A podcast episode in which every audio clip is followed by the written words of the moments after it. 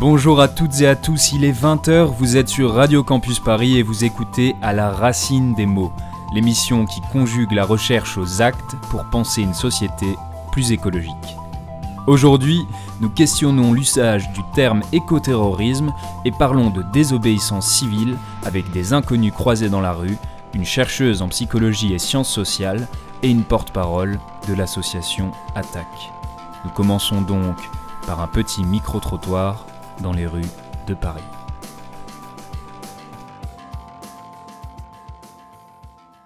Ok, bah alors euh, moi l'écothérorisme ça m'évoque euh, du coup les gens qui vont euh, par exemple aller sur un terrain de foot, sur les cages, ils vont s'attacher aux, aux cages du terrain de foot pour empêcher le match de se dérouler. Et du coup ils vont souvent avoir un message sur leur t-shirt. Et bah, du coup pour la cause écologique.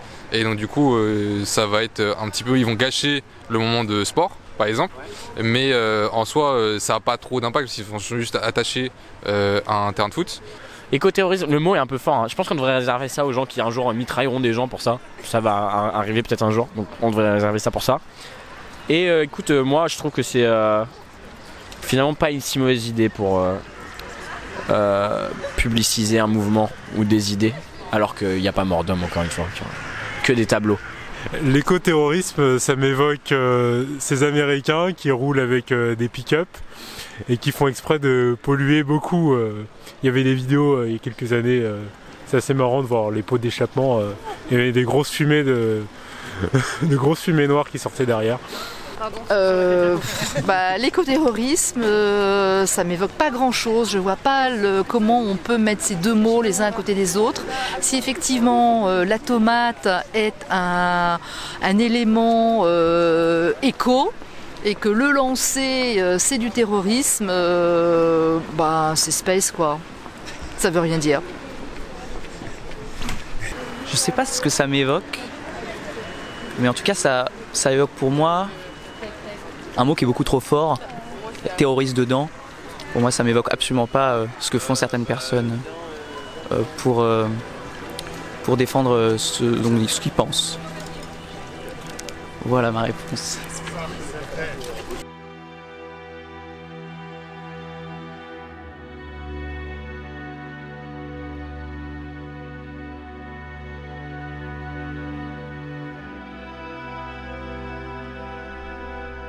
Nous dressons nos campements de solutions durables.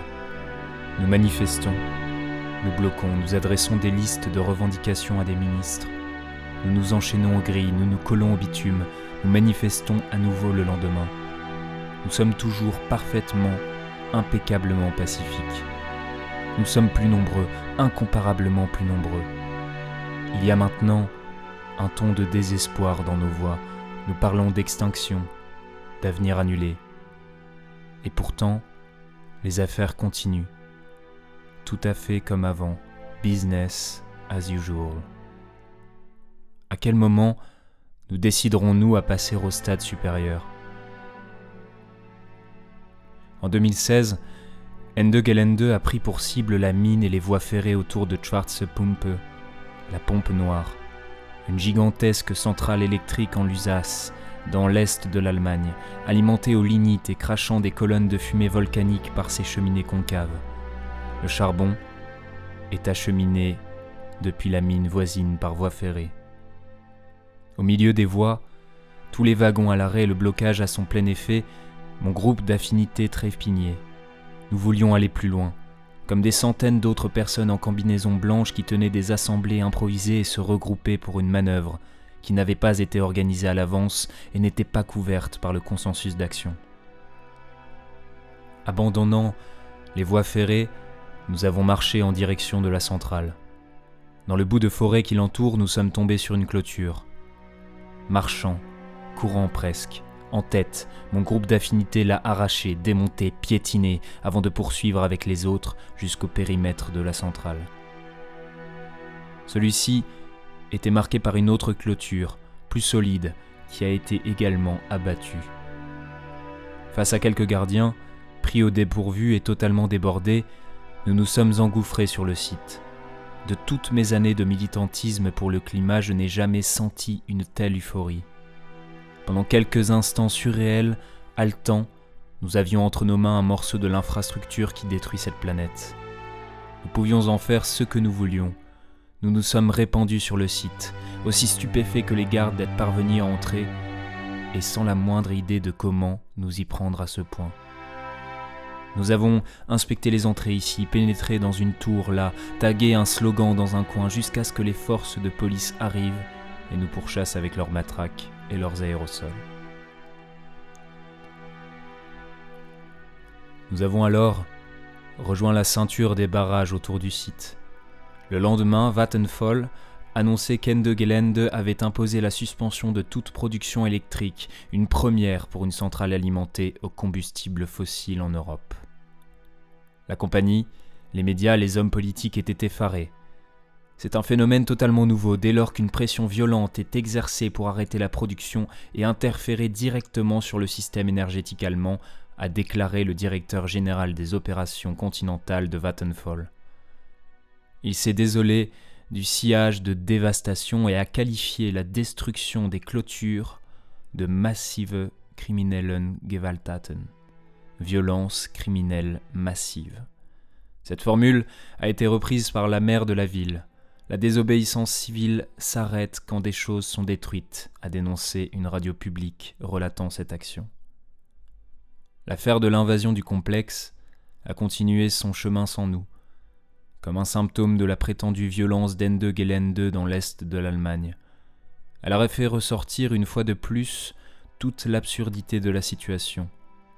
La dégradation d'une clôture pouvait être qualifiée officiellement de massiven kriminellen Gewalttaten, dévastation, dégâts inimaginables, tandis que le nuage de CO2 perpétuel qui sortait de Schwarze Pumpe était le signe d'une normalité paisible. Vous êtes toujours à l'écoute de l'émission à la racine des mots sur Radio Campus Paris et vous écoutiez un extrait du livre Comment saboter un pipeline du géographe Andreas Malm. Et nous allons maintenant passer à la première interview de ce jour. Donc euh, bonjour Lucille Dartois, vous êtes euh, doctorante en co-tutelle à l'Université du Québec euh, à Montréal et à l'Université de Lorraine. Est-ce que vous pouvez dans un premier temps commencer par nous présenter un peu votre parcours? Ben, Bonjour Guillaume, merci de m'avoir invité. alors je commence par moi mes intérêts de recherche. je travaille sur la violence politique et notamment la notion de radicalité en démocratie. Euh, j'étudie le discours qui est porté par l'action publique qui est déployée pour prévenir cette violence politique. Donc je fais de l'analyse de discours de plans d'action gouvernementaux et puis de l'analyse de discours aussi d'entretien que je mène auprès de professionnels qui travaillent dans la prévention de la radicalisation. Donc j'étudie cette notion de radicalisation et puis ses voisines, euh, comme euh, le radicalisme, la radicalité, et puis euh, ce flou, cette polysémie qui caractérise ces termes, parce que leur définition et leur représentation, elles varient selon les époques, les lieux, et puis les politiques qui sont en place. Et donc j'adopte euh, une approche comparative entre la France et le Québec, ce qui me permet de mettre en lumière cette labilité du terme de radicalisation. moi, je ne cherche pas à identifier les causes de la radicalisation, donc ce qui peut mener euh, à, in fine, euh, potentiellement la, violence politique, mais je cherche à décrire et analyser les politiques publiques qui sont mises en place pour prévenir ce qui a été nommé et identifié comme étant la radicalisation. Autrement dit, je cherche à analyser le rôle des politiques publiques dans la production de ce qu'est la radicalisation. Donc c'est ce qu'on appelle la force performative des politiques. Et puis en parallèle, euh, je suis euh, chercheuse au Centre de prévention de la radicalisation menant à la violence à Montréal. Euh, donc c'est un organisme indépendant qui a été créé en 2015 dans un contexte de post-attentat au Québec. Et en fait, le mandat de ce centre-là a été élargi aux actes haineux parce qu'il y a un lien fort entre l'extrémisme violent et puis les actes haineux. Donc c'est le racisme, c'est la haine anti-LGBT, c'est l'antiféminisme, c'est le validisme, etc. L'objectif du centre, c'est de favoriser la cohésion sociale des communautés, de sensibiliser, sensibiliser et accompagner la population. Et puis l'attention du centre aujourd'hui, elle se porte beaucoup sur l'extrémisme de droite, euh, parce qu'il y a l'influence des États-Unis. Il y a eu un attentat à la mosquée de Québec en 2017. Euh, de façon globale, on remarque par exemple de la misogynie violente euh, en ligne. il y a aussi beaucoup de théories du complot qui reviennent en lien avec la pandémie, un contexte de méfiance à l'égard des institutions démocratiques, tendance anti-gouvernementale, anti-autorité, polarisation sociale. Euh, et donc c'est ça, ces tendances, elles transcendent l'axe politique gauche-droite, et c'est ce que j'étudie euh, au Centre de prévention de la radicalisation menant à la violence. Et donc vous avez réalisé un article sur le site de Conversation euh, autour de la question de l'écoterrorisme et du pouvoir des mots. Est-ce que vous pouvez revenir sur cet article et nous en donner un petit peu les, grandes lignes? Oui, euh, donc fin octobre 2022 en France, euh, il y a eu des manifestations anti-bassines à Sainte-Soline en France. Donc en fait, c'était du sabotage de réservoirs d'eau qui étaient destinés à l'agriculture. Et ce qui était dénoncé par les manifestants et les manifestantes, c'était l'incidence écologique euh, de ces bassines, donc la monopolisation de l'eau par l'agro-industrie, les conséquences sur la biodiversité, euh, l'évaporation de l'eau stagnante. Ça, c'était les revendications. Euh, et puis, Gérald Darmanin, donc le ministre de l'Intérieur, il avait qualifié ces manifestations d'écoterrorisme, et puis ça avait été repris aussi par les membres du gouvernement. Et donc je me suis demandé si euh, la dégradation des biens, et puis par la suite les affrontements entre les forces de police et les manifestants manifestantes, est-ce que ça a relevé bien de l'écoterrorisme euh, ou pas forcément? Et donc j'ai pas proposé une analyse euh, juridique à cette question parce que c'est pas ma spécialité. Moi je voulais questionner le sens politique de cette dénomination d'écoterrorisme et donc faire un pas de côté euh, réfléchir à l'importance des mots employés en contexte, euh, interroger cette lecture politique. Et en fait, ça m'a rapporté à la lecture de Bourdieu, euh, qui a beaucoup travaillé sur le pouvoir symbolique du langage. Patrick Charodeau aussi parle de mots symptômes. Donc l'écoterrorisme, ce serait un mot symptôme, donc un mot chargé sémantiquement par le contexte discursif dans lequel il est employé et par la situation dans laquelle il surgit. Parce qu'en fait, les mots importent, et notamment les mots qu'on utilise pour désigner des phénomènes sociaux, pour comprendre leurs causes, leurs solutions. Euh, ces mots-là peuvent avoir de lourdes implications euh, politiques et sociales. Et donc, par exemple, en rapport avec ma thèse, c'est pas pareil de parler de radicalisation, d'intégrisme religieux ou de conversion euh, de religion parce que les mots, ils modèlent l'imaginaire collectif et qui proposent une lecture spécifique de l'événement. Euh, en France, par exemple, le mot terrorisme, au-delà d'une catégorie juridique, bah, c'est un imaginaire bien spécifique, euh, celui euh, bah, en général de l'étranger, barbu, c'est cette image-là qu'on a. Et là, le champ sémantique du terrorisme est élargi à celui de l'activisme écologiste. Euh, là, dans ce contexte-là, le terme radicalisation, il n'est pas forcément sorti, mais en fait, c'est le même type de mot qui est chargé de sens, de biais idéologique euh, et politique. Et le mot radicalisation, par exemple, il était est utilisé principalement pour euh, cibler les communautés musulmanes. Et puis, ça a entraîné une surveillance excessive, de la répression et puis l'ostracisme des individus musulmans à travers le monde. Et en quoi le, choix du terme d'écoterrorisme pose question pour parler de certains mouvements de désobéissance civile Et d'ailleurs, d'où vient euh, historiquement ce terme d'écoterrorisme? Ah ben, La notion d'écoterrorisme, en fait, elle vient des classifications, des typologies euh, classiques du terrorisme. Donc, les typologies classiques, c'est extrême droite, extrême gauche, euh, religion, où on parle parfois de politico-religieux, en fait, pour parler du terrorisme islamiste. Et puis on a toujours une, catégorie autre ou à cause spécifique. J'en parlerai un peu après.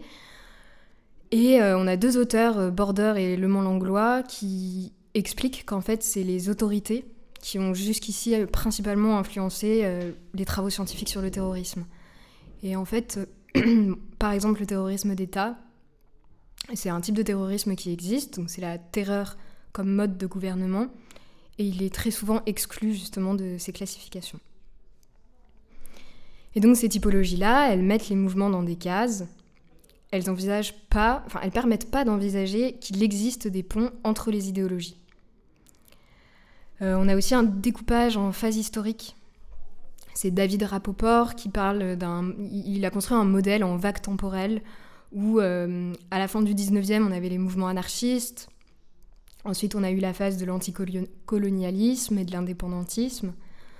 Euh, il y aurait eu la nouvelle gauche des années 70 avec les brigades rouges italiennes, Action directe en France. Le quatrième cycle, ce serait le terrorisme religieux, donc le djihadisme. Et puis on a un chercheur, François Gagnon, euh, qui se demandait en 2010 euh, si le cinquième cycle, ou la cinquième vague, euh, ce serait pas de l'écoterrorisme. Mais voilà, il y a différentes typologies, pas toujours satisfaisantes, et comme je disais, on retrouve souvent une catégorie autre, ou à cause spécifique, et où on retrouve l'écologie, mais au même titre que la cause anti-avortement, la cause antiféministe ou les causes indépendantistes. Et donc moi, euh, c'est ça, je voudrais bien préciser qu'il faut euh, contextualiser euh, et replacer l'événement dans l'histoire et le territoire en question. Parce qu'en fait, toutes les idéologies hein, peuvent mener à la violence, du marxisme au nazisme, en passant par l'indépendantisme basque, l'anticapitalisme ou en fait l'écologisme. Euh, c'est en fait, l'idée c'est pas de faire des équivalences, mais euh, de dire que la violence politique, ça peut être un dénominateur commun, un, mode, un mode de contestation euh, possible. Voilà. Et ce qui fait que telle ou telle idéologie, elle est extrême ou modérée, bah, c'est vraiment le contexte. Et par exemple, ce qu'on disait raciste il y a quelques années, bah, c'est plus la même chose aujourd'hui et ça évolue. Les définitions, elles évoluent. Et qu'est-ce que ça vient justifier euh, aujourd'hui politiquement, cet imaginaire de l'écoterrorisme, quand on voit euh, les, nouvelles politiques publiques qui sont euh, promues, notamment par le ministre de l'Intérieur? Mais en fait, le risque, c'est ce qu'on peut nommer la dérive sécuritaire. Parce qu'en fait, recourir à l'imaginaire du terrorisme dans ce cas-ci, c'est légitimer, rendre acceptable, justifier l'action répressive et à l'inverse, si on parlait de résistance écologiste, de, protection des écosystèmes, voire de nécessité de radicaliser les discours et les pratiques écologistes, ben en fait l'arsenal policier prévu pour encadrer ce type d'action militante, ben il ne serait pas justifié. Et donc on peut parler d'une dénomination, écoterrorisme, euh, comme d'un acte de langage qui, de façon performative, fait advenir la réalité nommée produit les effets nommés. Parce que si c'est de l'écoterrorisme, euh, alors la répression, elle doit être à la hauteur. Et puis ça légitime aussi que des lois antiterroristes, euh, ça c'est euh, Raphaël Kempf qui en parle, que les lois antiterroristes, soient appliquées à l'encontre des activistes écologistes, donc des assignations à résidence, des perquisitions administratives, des arrestations préventives, surveillance téléphonique, fichage, etc. Et puis, l'usage du terme terrorisme, euh, tout simplement, il décrédibilise et il invisibilise le discours qui est porté par les militants et les militantes. Et il place ce discours écologiste euh, dans la catégorie du radical, de l'extrême, euh, de l'idéologique et donc du wokiste en général. Et en sociologie de la déviance, on considère que le fait de de faire un clivage entre le bon et le mauvais manifestant. Euh, c'est une entreprise de labellisation, donc d'étiquetage. Et ça, c'est un enjeu de pouvoir parce que ça détermine les pratiques et les idéologies qui sont légitimes et, celles qui ne le sont pas. Et donc là, je renvoie aussi à un livre de Francis Dupuy-Derry euh, qui a écrit sur les Black Blocs et qui parle de, cette frontière euh, créée entre les manifestants, manifestantes raisonnables ceux qui sont aptes, ceux qui ont envie de collaborer avec les autorités, qui ont donc un intérêt politique légitime, et puis ceux et celles qui sont déviantes, donc les outsiders, euh, qui contestent la légitimité étatique, policière, et qui sont présentés comme des casseurs, apolitiques, irrationnels, voire des dangereux terroristes. Et voilà. ce que je veux dire vraiment, c'est que le choix des mots, il importe. Et je pense aussi au terme d'éco-anxiété, qui est récemment sorti dans le dictionnaire. Et en fait, là aussi, on peut se poser la question. C'est un terme qui est critiqué aussi parce que c'est pathologisant, parce que c'est une dépolitisation de la crise environnementale. Et donc il y a certains discours qui disent bah oui mais en fait euh, c'est une responsabilisation qui est nécessaire et qui peut conduire à l'engagement euh, éco-responsable. Il ne faut pas pathologiser euh, ce terme. Et aujourd'hui, de quoi parle-t-on lorsqu'on parle, lorsqu'on évoque pardon, la radicalisation des mouvements écologistes? Eh bien, On peut évoquer la radicalisation des idées ou bien la radicalisation des modes d'action. En fait, le terme radicalisation, il est connoté négativement. Et en fait, ce qu'on définit comme étant euh, radical, euh, comme je disais, ça varie selon les contextes sociaux, politiques ou historiques. Et en fait, par exemple, on peut là oublier facilement que la désobéissance ou la violence politique même, euh, c'est aussi le féminisme, le décolonialisme, l'écologisme, là. Et que c'est des mouvements qui, cherchent à abolir les rapports de domination, à apporter des changements bénéfiques aux sociétés et dans les démocraties dans lesquelles on vit, euh, c'est légitime en fait.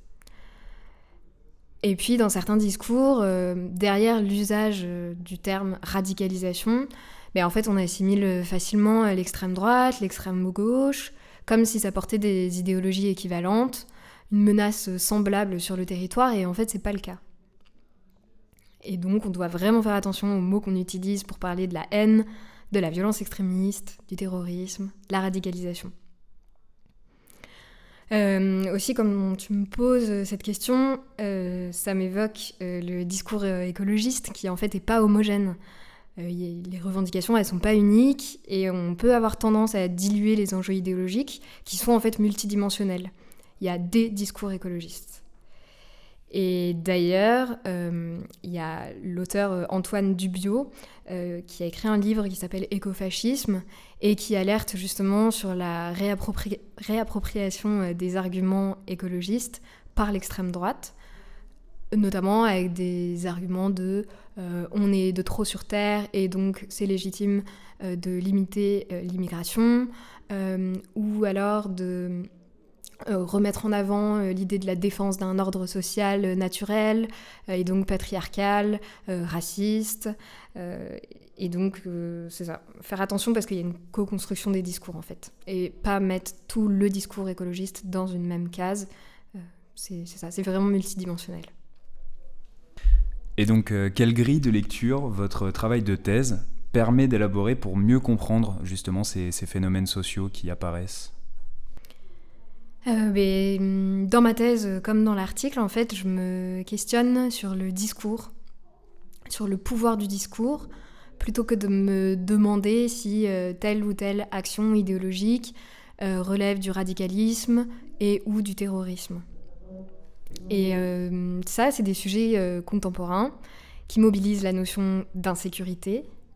Et donc, c'est délicat, en fait je développe dans ma thèse une analyse réflexive parce que mon but c'est pas de me positionner normativement en déterminant euh, qu'est-ce qui serait le bon radicalisme et le mauvais radicalisme qu'on peut facilement faire entre la gauche et la droite par exemple parce que ça revient in fine, euh, comme les discours politiques, à dicter les idéologies et les pratiques qui sont légitimes et celles qui ne le sont pas. Donc moi ce que je fais, c'est vraiment interroger la lecture qui est faite des phénomènes sociaux. Donc je questionne euh, notamment euh, les statuts, enfin le statut des énonciateurs, comme Bourdieu le fait. Par exemple, la Darmanin, qui est ministre de l'Intérieur, qui est une figure d'autorité. Le pouvoir de son message a un plus grand retentissement que si c'est monsieur ou madame tout le monde qui porte ce discours-là. Aussi, euh, ma thèse, elle me permet euh, d'appréhender ce sens qui est attribué aux actions euh, et le fait que les narrations qui en sont faites varient au cours du temps. Par exemple, c'est Annie et Brigitte Gaïti qui montrent qu'il y a certaines actions collectives violentes qui peuvent être a posteriori célébrées, légitimées, voire romantisées. Et là, je pense à mai 68 ou à la Révolution française, qui sont en fait de la violence politique, mais dont on fait une relecture plusieurs années après. Et puis inversement, il y en a d'autres qui sont délégitimées, des actions par exemple, relecture euh, de, la collaboration sous le régime de Vichy ou euh, bah, le colonialisme. Et puis, euh, je fais aussi un lien avec la législation et l'arène médiatique qui aborde différentiellement la violence extrémiste, selon qu'elle est, par exemple, portée par des suprémacistes blancs ou par des djihadistes, et on parlera pas de la même façon de leur action. Et là, je pense euh, au 23 décembre à Paris, euh, devant le centre culturel kurde, euh, il y a un homme avec des motivations racistes qui a tué trois personnes kurdes et en a blessé trois autres. Et en fait, dans les médias, on a beaucoup parlé d'attaques. Macron, Emmanuel Macron a même parlé d'attaques odieuses. On a parlé de tirs meurtriers, de fusillades, d'attaques mortelles. On a insisté sur la santé mentale du tireur. Et on n'a pas tant parlé de terrorisme que ça en fait. Et ça permet d'observer euh, ce deux poids, deux mesures dans le traitement médiatique qui en fait influence les représentations collectives. Et euh, c'est ça, comme, pour à Sainte-Soline, euh, là où on a parlé d'écoterrorisme, c'est un choix politique que de ne pas parler de terrorisme quand on parle d'un acte haineux comme il s'est passé devant le centre culturel kurde.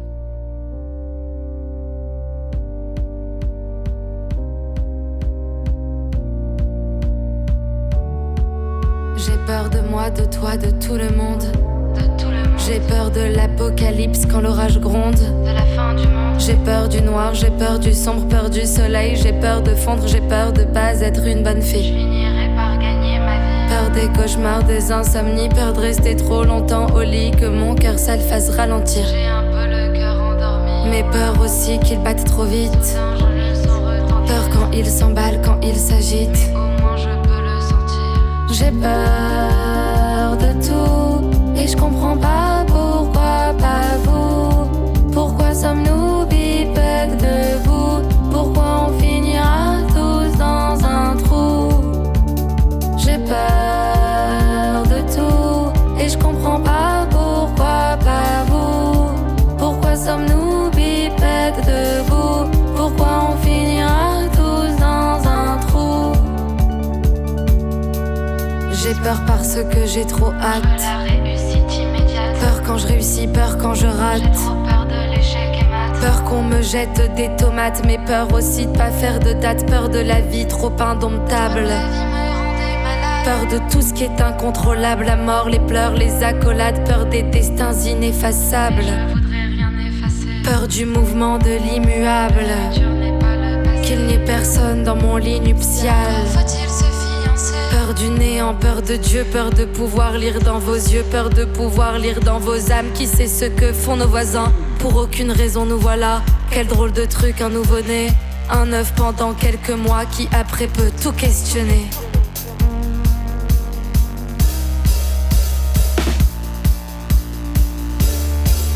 Un œuf pendant quelques mois qui après peut tout questionner. Mais qu'est-on à l'origine N'est-on qu'un futur fossile J'ai peur de l'absence de signes, j'ai peur que rien n'ait de sens. J'ai si peur de la folie, j'ai si peur de la démence. J'ai peur que le monde m'oublie, j'ai peur de l'infini silence. J'ai peur des corps, peur des mots, peur quand c'est gore, quand c'est beau, peur quand c'est fort, quand c'est doux. Je crois qu'en fait j'ai juste peur de tout. J'ai peur que ma peur me soit fatale, mais j'ai peur de ceux qui ont pas peur parce que je trouve ça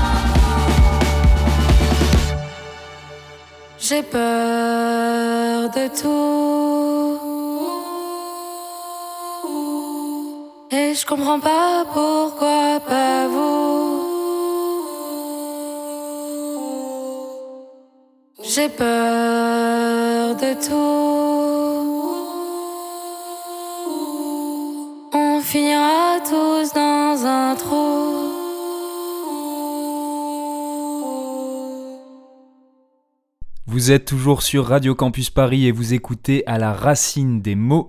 Vous avez eu le plaisir d'entendre une musique de Zéphyr Alphonse, J'ai peur. Et pour cette deuxième partie d'émission, nous allons passer à la deuxième interview. Donc euh, bonjour Yuli, vous êtes porte-parole de l'association Attaque. Est-ce que vous pouvez commencer par vous présenter et présenter un petit peu votre parcours et ce qui vous a amené ici?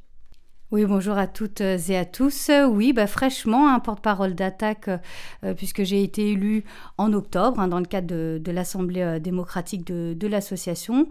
Mon engagement, euh, il a commencé plutôt par l'angle écologiste, hein, parce que c'est dans le cadre de la COP 21 où j'étais moi-même anxieuse de ce qui était en train de se passer au niveau du réchauffement climatique. Et c'est là où je me suis rendu compte qu'il y avait peut-être quelque chose à faire. Donc j'ai commencé plutôt par des initiatives artivistes et notamment par la danse avec les copains, les copines de notre groupe de danse. On avait fait une, pièce sur le réchauffement climatique et puis on avait décidé de recycler ces danses dans la grande marche du D12, hein, du 12 décembre 2015, qui est qui s'était organisé devant le jour de la COP 21. Et j'ai commencé comme ça, plutôt dans une démarche artiviste. Et puis finalement, je me suis rendu compte, notamment euh, euh, par rapport à mon métier, euh, que je pouvais peut-être faire le lien avec le social, avec la finance, etc. Et que peut-être que le, voilà l'implication artiviste pouvait justement servir cette dimension un peu stressantes, un peu, sont des notions qui sont difficiles. Hein, l'économie, la finance, ça peut faire un petit peu peur. Et puis, euh, c'est souvent euh, pas assez vulgarisé ou ça semble compliqué. Je me suis dit, il y a peut-être moyen euh, de mettre un peu de fantaisie là-dedans pour que ça soit plus audible, accueilli par des gens et notamment des gens qui ne seraient pas forcément intéressés par les luttes écologiques et sociales. et puis, finalement, c'est aussi dans le cadre de Nuit debout, le mouvement Nuit debout en 2000 2016, où euh, là j'ai plutôt un investissement euh, euh, plus structurant, où là j'ai commencé à acquérir des méthodes d'organisation et me rendre compte que le mouvement social avait besoin de personnes avec un engagement fort et un engagement avec une vision collective. Quoi. Donc j'ai essayé de mettre ce que je pouvais faire au pot commun. Et parallèlement, je me suis rendu compte au sein d'Attaque que bah, ça correspondait donc à, à, mon travail, puisque je suis contrôleuse des finances publiques. Et du coup, bah, et voilà, il y avait un vrai besoin de lutter contre l'évasion fiscale notamment à grande échelle, de lutter contre euh, les méfaits euh, des multinationales. Euh, donc ça, me semblait cohérent de faire le lien à la fois sur mes engagements militants, personnels, sincères, et en même temps bah, de consacrer du temps qui a du sens parce que lié à, à mes compétences. Et puis, pour justement atteindre ce niveau on va dire, de, cohérence, donc concilier la fantaisie, concilier le fond, euh, eh bien, euh, c'est présenter l'opportunité de créer le groupe Action Attaque. Donc, c'est le groupe Action qui est chargé d'organiser les actions euh, de désobéissance civile. Et le but de ce groupe, c'est de mener des actions qui rendent visibles les campagnes d'attaque dans l'espace public et médiatique donc de faire des euh, propositions euh, euh, scénographiées, mais suffisamment transgressives pour interpeller les médias sur un sujet qu'on souhaite porter ou une cible qu'on souhaite viser. Et, c'est là où on a commencé à, utiliser la désobéissance civile comme un, outil de transformation sociale et à gagner en compétences et à proposer des, projets de plus en plus construits pour avoir la capacité à transmettre un message. Euh, et c'est surtout là où j'ai eu un investissement de plus en plus fort euh, jusqu'à me mener à, basculer mon engagement militant, mon engagement euh, activiste à la dimension politique et donc convertir ces années d'engagement dans le, dans, bah, du coup, dans, dans, dans le porte-parole d'attaque aujourd'hui. Et est-ce que c'est possible de nous présenter un peu plus ce que c'est Attaque pour quelqu'un qui n'aurait jamais entendu parler de cette association? Attaque, c'est une association en fait de transformation sociale. On peut se dire, tiens, qu'est-ce que ça veut dire? En gros, c'est une, une, association démocratique, hein, ouverte à toutes et tous, euh, qui lutte pour euh, la justice fiscale, sociale et climatique. Et euh, l'angle d'attaque, d'attaque, hein, attaque est né en 1998 dans le cadre du mouvement altermondialiste, euh, là où on se rendait compte euh, donc des, du danger que représentait l'économie néolibérale sur bah, le, le, modèle social, sur les relations humaines, etc. Et donc le mouvement intermondialiste est né et attaque est né de ce mouvement. et donc ça a été une coalition à la fois de syndicats, d'associations, d'intellectuels, de chercheurs et chercheuses pour trouver une solution d'abord euh, de lutte contre la financiarisation du monde et notamment euh, donc taxer les transactions financières parce qu'on s'est rendu compte que dans le cadre de cette finance, il y avait énormément de fonds, énormément d'argent qui échappait euh, aux caisses communes tout simplement parce qu'elles n'étaient pas taxées donc le profit, par exemple, ou les bénéfices qui ne sont pas assez euh, taxés, qui échappent euh, au financement euh, collectif. donc, à la base, Attaque est née pour taxer les transactions financières et puis progressivement, comme c'est une association démocratique qui est tournée donc vers des idées progressistes, elle a elle a souhaité euh, évoluer sur euh, sa capacité à transmettre euh, ses combats, donc notamment au début Attaque c'était Association pour la taxation des transactions financières et pour l'action citoyenne, et en 2013 il y a eu le petit virage et pour la taxation des transactions financières, mais pour l'action citoyenne. Et j'ai dit quoi? Avant c'était pas bon, c'était l'acte citoyen, pardon. Et c'est juste pour dire que du coup à partir de 2013 on s'est rendu compte qu'il fallait passer à l'action pour justement porter ces euh, idées de transformation sociale. Et donc là, le propos de cette émission, il est tourné autour de la notion euh, ou du concept d'écoterrorisme. Est-ce que vous, ça vous évoque quelque chose, ce mot? Qu'est-ce que vous en pensez de son usage ou de sa pertinence ou pas? Bah, c'est un mot qui fait très très peur, écoterrorisme, surtout utilisé euh, contre des organisations euh, qui luttent pour la justice euh, fiscale, sociale et écologique. c'est vraiment problématique. Écoterrorisme, ce que ça évoque, c'est le danger que ça représente pour le progrès social en fait. et c'est une manipulation de termes pour dénigrer le travail des organisations de transformation sociale, mais aussi euh, pour euh, criminaliser en fait nos actions qui sont tournées vers le progrès. Et dans, dans l'écoterrorisme, on se rend compte que ce sont des éléments de langage qui sont utilisés sciemment pour stigmatiser, pour décrédibiliser, pour dénigrer des luttes qui seraient à rebours. de la pensée économique libérale dominante.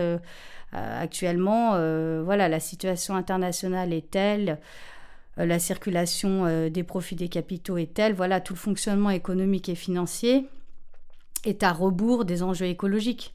Donc il y a en fait il y a un, risque pour cette vision économique que les luttes écologistes aient une forme de comme on pourrait dire, de validation populaire. On ne voudrait pas que ces euh, luttes-là soient populaires, soient soutenues par la population euh, et soient perçues comme un enjeu euh, réel qui doit être vraiment pris en charge par la société. Donc on l'a vu avec l'escroquerie de la Convention citoyenne pour le climat, etc. Donc il y a vraiment, en gros, tout un mouvement international de greenwashing, hein, c'est-à-dire vraiment de désarmer la capacité à lutter efficacement contre le réchauffement climatique. Donc bah, face à cette organisation, on va dire, voilà, cette, euh, cette, mobilisation internationale pour euh, traiter la lutte contre le réchauffement climatique comme un, un problème parmi tant d'autres et pas comme un grand enjeu, comme le grand enjeu de notre temps, eh bien, les différentes organisations et collectifs sont obligés de s'organiser à échelle locale comme nationale et à utiliser des moyens transgressifs ou, euh, ou subversifs, que ce soit par donc, la désobéissance civile, par l'occupation, par le sabotage, euh, par euh, différentes actions. Hein. les dernières actions qu'on a pu observer, comme le blocage des périphériques euh, par dernière rénovation, comme euh, les jets de, soupe sur les tableaux euh, par Just Stop All, ou comme donc avec Attaque, on a bloqué le décollage des jets privés à l'aéroport du Bourget et on a bloqué l'accès au quai des yachts des milliardaires à Antibes. Voilà, on multiplie différentes actions pour justement alerter sur la situation climatique. il y a une appétence quand même, un certain accueil, on va dire, médiatique, un certain accueil populaire au départ.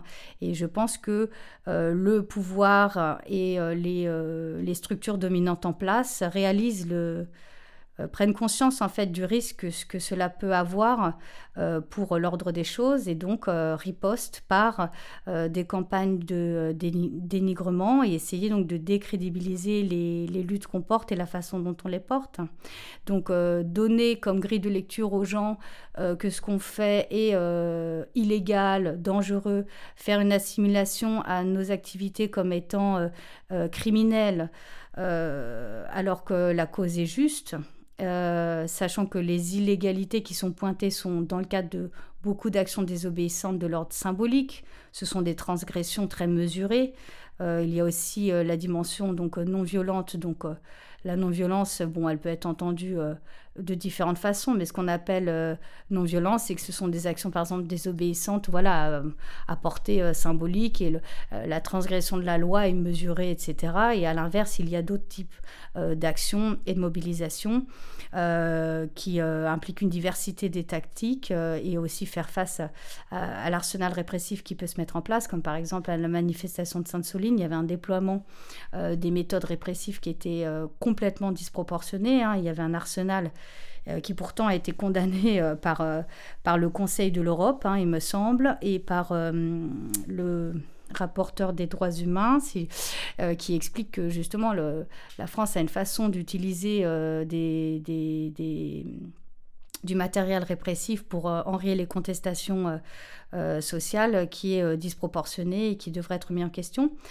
donc nécessairement, plus ça cogne fort en face, plus la réponse en face, elle est euh, elle va être défensive, donc elle va être confrontative en fait. Et, euh, l'idée, par exemple, en employant des termes comme écoterrorisme, c'est qu'en fait le, gouvernement joue le jeu de vouloir distinguer des bons et des mauvais manifestants, des gens violents et pas violents, mais en gros dire globalement les manifestations sont violentes, euh, les activistes climatiques et les personnes qui participent à des manifestations sont des personnes violentes. il faut enrayer cela, notamment parce que ce sont des personnes qui portent des valeurs qui transgresseraient les lois de la République. Donc par exemple, euh, avec la loi confortant euh, les principes de la République, euh, ou la loi sécurité globale, on voit clairement le, glissement, hein. c'est de, réussir à convaincre l'opinion publique que ce que nous faisons est contre les valeurs de la, République. Ce qui évidemment, bon, d'une part est faux, puisque les, les, valeurs des forces progressistes, ce sont bien des valeurs de transformation sociale, donc ce ne sont pas des valeurs tournées vers euh, vers euh, l'exclusion, vers euh, voilà donc c'est et, faire cette assimilation donc au terrorisme. Donc par exemple, je pense au, au, Bataclan, le le terrorisme, c'est une intention, enfin je ne vais pas définir ce qu'est le terrorisme, ce qui est fou, c'est de considérer des luttes pour une vie meilleure comme un danger criminel qu'il faut enrayer. Mais je pense que le, ce qui fait qu'on part dans des termes aussi euh, inacceptable, aussi grave, euh, de, taxer des organisations et des collectifs euh, dont leur travail pour le bien commun et pour, le, pour la société a fait ses preuves. Et de vouloir les assimiler donc à, des activités criminelles et terroristes tout simplement parce que ça les empêche de continuer leur rouleau compresseur, leur grand plan de, de, destruction de notre modèle et puis développer la croissance euh, tous azimuts, ben voilà, ils se, ils se permettent ce genre de glissement, mais sciemment. C'est ça qui est, très, très inquiétant et euh, on est en train de réagir, on souhaite réagir parce que il y a déjà des choses qui, qui sont sorties en réaction. L'idée étant donc de démontrer que c'est des termes qui ne peuvent pas être employés. Il y a aussi les termes, il y a une tribune hein, de 217 élus de, de Macron jusqu'à l'extrême droite en novembre dernier qui est sortie, qualifiant nos mouvements d'éco-totalitarisme. Donc là, là, ça va plus loin, puisque le, le totalitarisme, c'est un système, c'est un régime. Euh, donc là, il y a une disproportion euh, extrêmement grave. Euh, donc il y a aussi une tribune d'une députée Renaissance qui a donc taxé, qui a fait une assimilation de la désobéissance civile et notamment la désobéissance civile symbolique comme étant, elle a fait une assimilation aussi à l'écoterrorisme. Donc on voit bien les médias aussi, il y a une couverture médiatique conservatrice absolument impressionnante et grave, hein, que ce soit euh, les dossiers du point euh, sur euh, écolo-radicaux, le dossier de l'Express.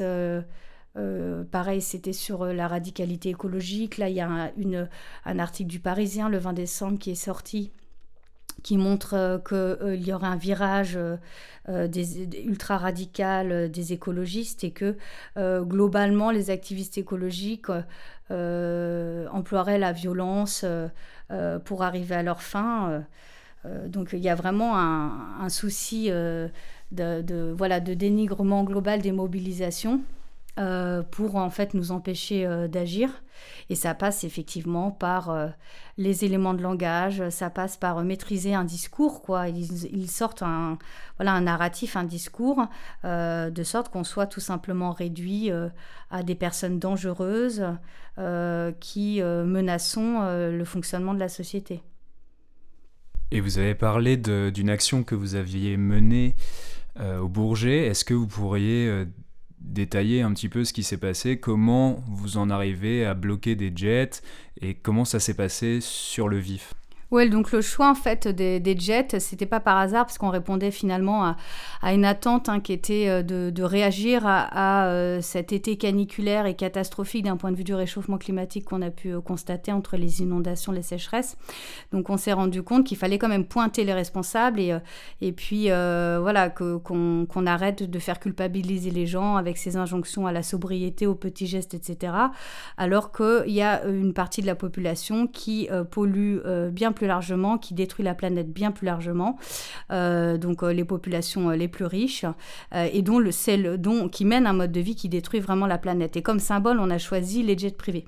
ce qui parlait beaucoup du coup à l'autre organisation avec qui on a organisé cette action, donc Extinction Rébellion, qui avait déjà mené des actions contre les aéroports. C'était le, finalement cette action d'empêcher les jets privés de décoller au Bourget. C'était, un second temps parce qu'on avait fait une première action en décembre 2021 où là on était rentré sur le tarmac, donc pas pour empêcher un décollage, mais en tout cas déposer une scénographie euh, d'interpellation euh, sur euh, ces criminels climatiques. et finalement là on a monté d'un cran parce que là on a décidé donc d'empêcher le décollage des jets privés. Donc concrètement, on a mesuré le risque juridique pour que ce soit suffisamment bloquant pour avoir un effet euh, réel. Donc on avait installé un compteur géant sur euh, euh, le toit de, ce terminal, un compteur des tonnes de CO2 non émises grâce au blocage. Donc en fait, toutes les 10 minutes, c'était une tonne de CO2 de moins dans l'air. Donc on avait des activistes sur le toit de ce terminal qui toutes les 10 minutes faisaient un décompte et, faisaient tourner le compteur pour montrer que bah, nous, on faisait notre petit geste hein, pour la planète en bloquant ce décollage des jets privés. parallèlement, il y avait d'autres types d'actions. Il y avait des personnes qui bloquaient euh, l'accès euh, au terminal par leur corps, hein, physiquement, des personnes qui s'étaient enchaînées au poteau. Euh, et puis il y avait aussi voilà, une animation politique, une animation aussi un peu musicale pour tenir le plus longtemps possible, puisque notre objectif était d'économiser un maximum de CO2, donc du coup de bloquer un maximum et d'empêcher un maximum de jets de décoller. donc on a pu tenir quand même deux heures, hein, donc on a économisé quelques tonnes, c'est pas mal. reste que sur la mise en place, euh, il y avait quand même, euh, c'était les forces de l'ordre, c'était assez intéressant parce qu'on était juste en face d'une gendarmerie qui savait pas trop trop comment réagir. Après, il y a l'intervention de la police euh, nationale, fallait que euh, ces équipes s'entendent. Enfin, ça a été un peu compliqué. ils ont finalement scindé entre les personnes qui acceptaient de partir, entre guillemets, volontairement, les personnes qui restaient sur place. Et ça a fini par... Euh, donc c'était un peu, un peu stressant d'ailleurs à ce moment-là, parce qu'on savait pas trop à quelle sauce on allait être mangé, même si on est toujours préparé à la, répression, donc que ce soit physique et la garde à vue. mais reste que notre objectif, il est donc d'abord évidemment médiatique, économique, interpeller. Euh, politique, faire passer un message. Opérationnel, bah, bloquer quand même. Voilà. Euh, mais après, effectivement, euh, on s'attend à la, réponse répressive, même si elle est difficile à encaisser. Mais voilà. Et donc, ils, ils, ont décidé d'arrêter les 12 personnes qui avaient un rôle plus engageant. Donc, les personnes qui avaient. qui étaient sur le toit, en fait, avec le compteur et les personnes qui n'ont pas voulu bouger, euh, qui étaient assises devant la porte et qui faisaient les poids morts devant la porte d'accès. Euh, donc ça a donné lieu à fait euh, assez nouveau, on va dire, en tout cas pour le pas pour XR, mais pour attaque, nos actions, les, actions qu'on mène, souvent, il, voilà, il y a ça, globalement, on arrive à occuper, on arrive à partir. Euh, il y a, de la, il y a des, ce qu'on appelle des NAS, il y a des contrôles d'identité, mais les gardes à vue, ça nous est arrivé euh, plutôt rarement. Mais là, on se rend compte qu'il y a une réponse systématique en garde à vue. Et souvent, la garde à vue est inférieure à 24 heures, une fois qu'ils ont traité, etc. Alors que là, les 12 personnes ont été plus de 24 heures en garde à vue, elles ont été 28 heures. Ça a été euh, vraiment long. On a fait un rassemblement de soutien pendant 24 euh, euh, heures, enfin 28 heures devant le commissariat ce qui nous permettait à la fois aussi de communiquer dessus, quoi, d'expliquer pourquoi ces personnes étaient interpellées, pourquoi elles sont criminalisées alors que bah, pour une juste cause. et aujourd'hui même, d'ailleurs, j'exprime ma solidarité à, mes camarades qui sont justement en édition suite à cette action, en édition au commissariat. Euh, et, euh, euh, on attend les suites d'un éventuel procès. Donc ça va jusque-là, en fait, une action de désobéissance, c'est des risques, c'est, voilà, pour faire passer un message, on prend des risques physiques, on prend des risques réels, mais aussi on prend des risques juridiques, puisque derrière, quand il y a plainte, il peut y avoir procès, ce qui va être le cas pour cet aéroport qui, a porté plainte. c'est peut-être une occasion aussi de communiquer sur le message, mais ça reste quand même très très lourd. Et c'est difficile pour les moments euh, sociaux de, gérer en fait ce genre de, répression, euh, quand même, parce que ça demande du temps, de l'énergie, des moyens, euh, alors que juste communiquer le message pour la juste cause suffirait, mais mais malheureusement, ça ne se passe pas comme ça. donc, bah, cette, cette, affaire est à suivre, mais en tout cas, il y a un objectif d'interpellation qui a quand même porté ses fruits.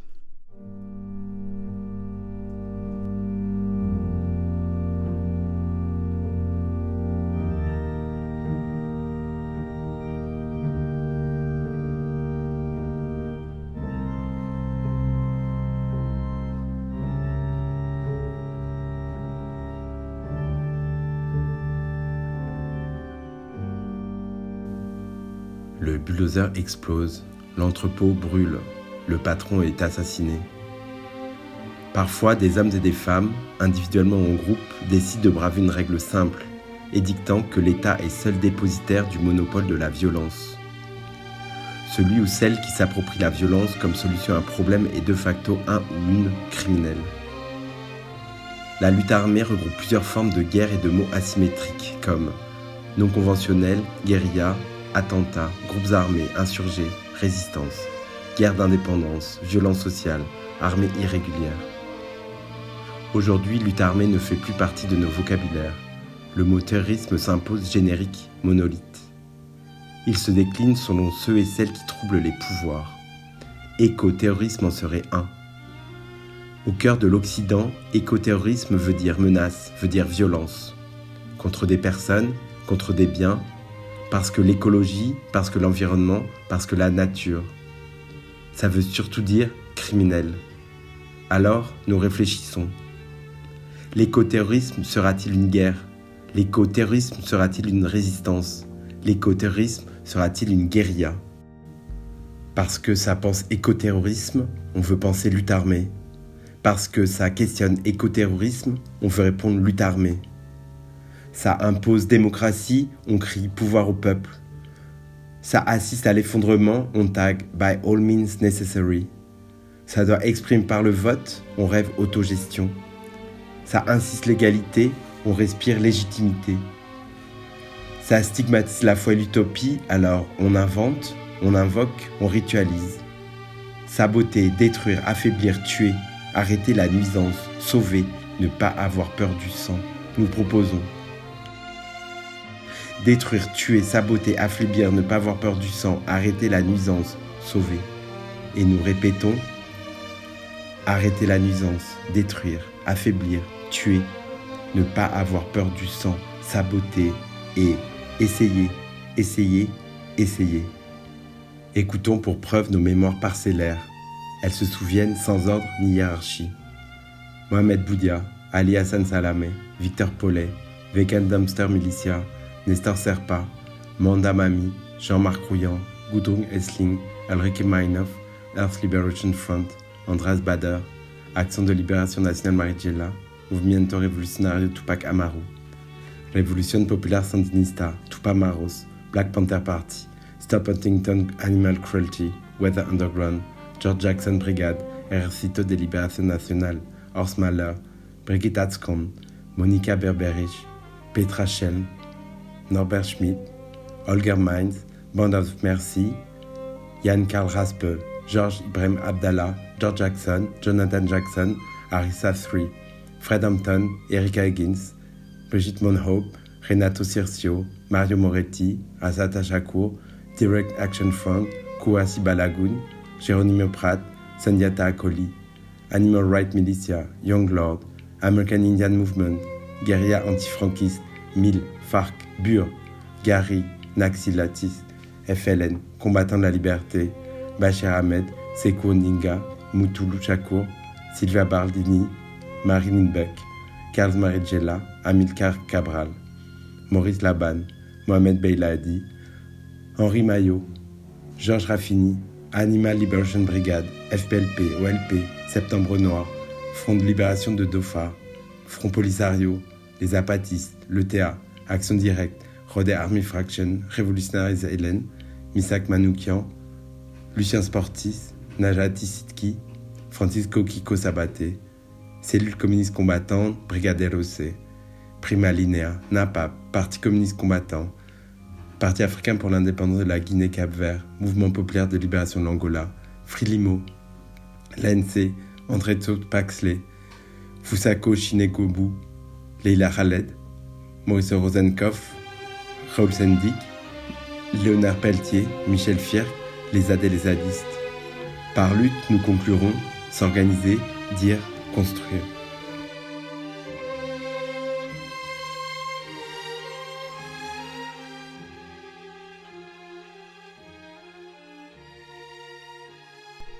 Vous découvriez la carte blanche poétique de El Bigora du collectif Le Crachoir, et c'est maintenant la fin de cet épisode de À la racine des mots dédié à la désobéissance civile et à l'écoterrorisme.